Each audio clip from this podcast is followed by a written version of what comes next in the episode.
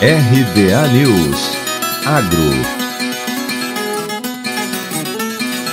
compararmos os resultados do primeiro semestre de 2020 e de 2021 com a média registrada nos últimos 10 anos, é possível observar um fraco desempenho do frango abatido nos seis primeiros meses do ano passado e da recuperação obtida no primeiro semestre deste ano.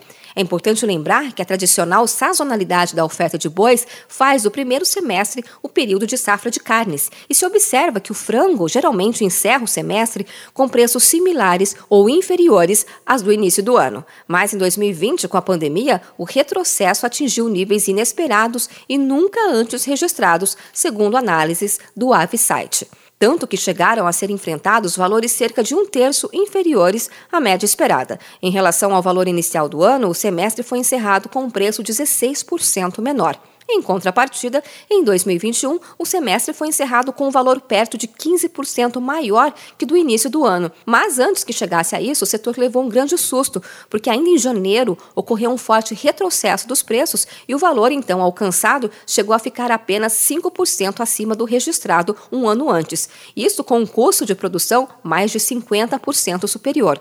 Logo em seguida, começou a recuperação, praticamente contínua, exceto pelas altas e baixas típicas da primeira e segunda quinzena de cada mês. Assim, enquanto no ano passado o frango abatido fechou o semestre com um valor mensal médio quase 10% inferior ao do primeiro mês do ano, em 2021 registrou valorização de quase 25%.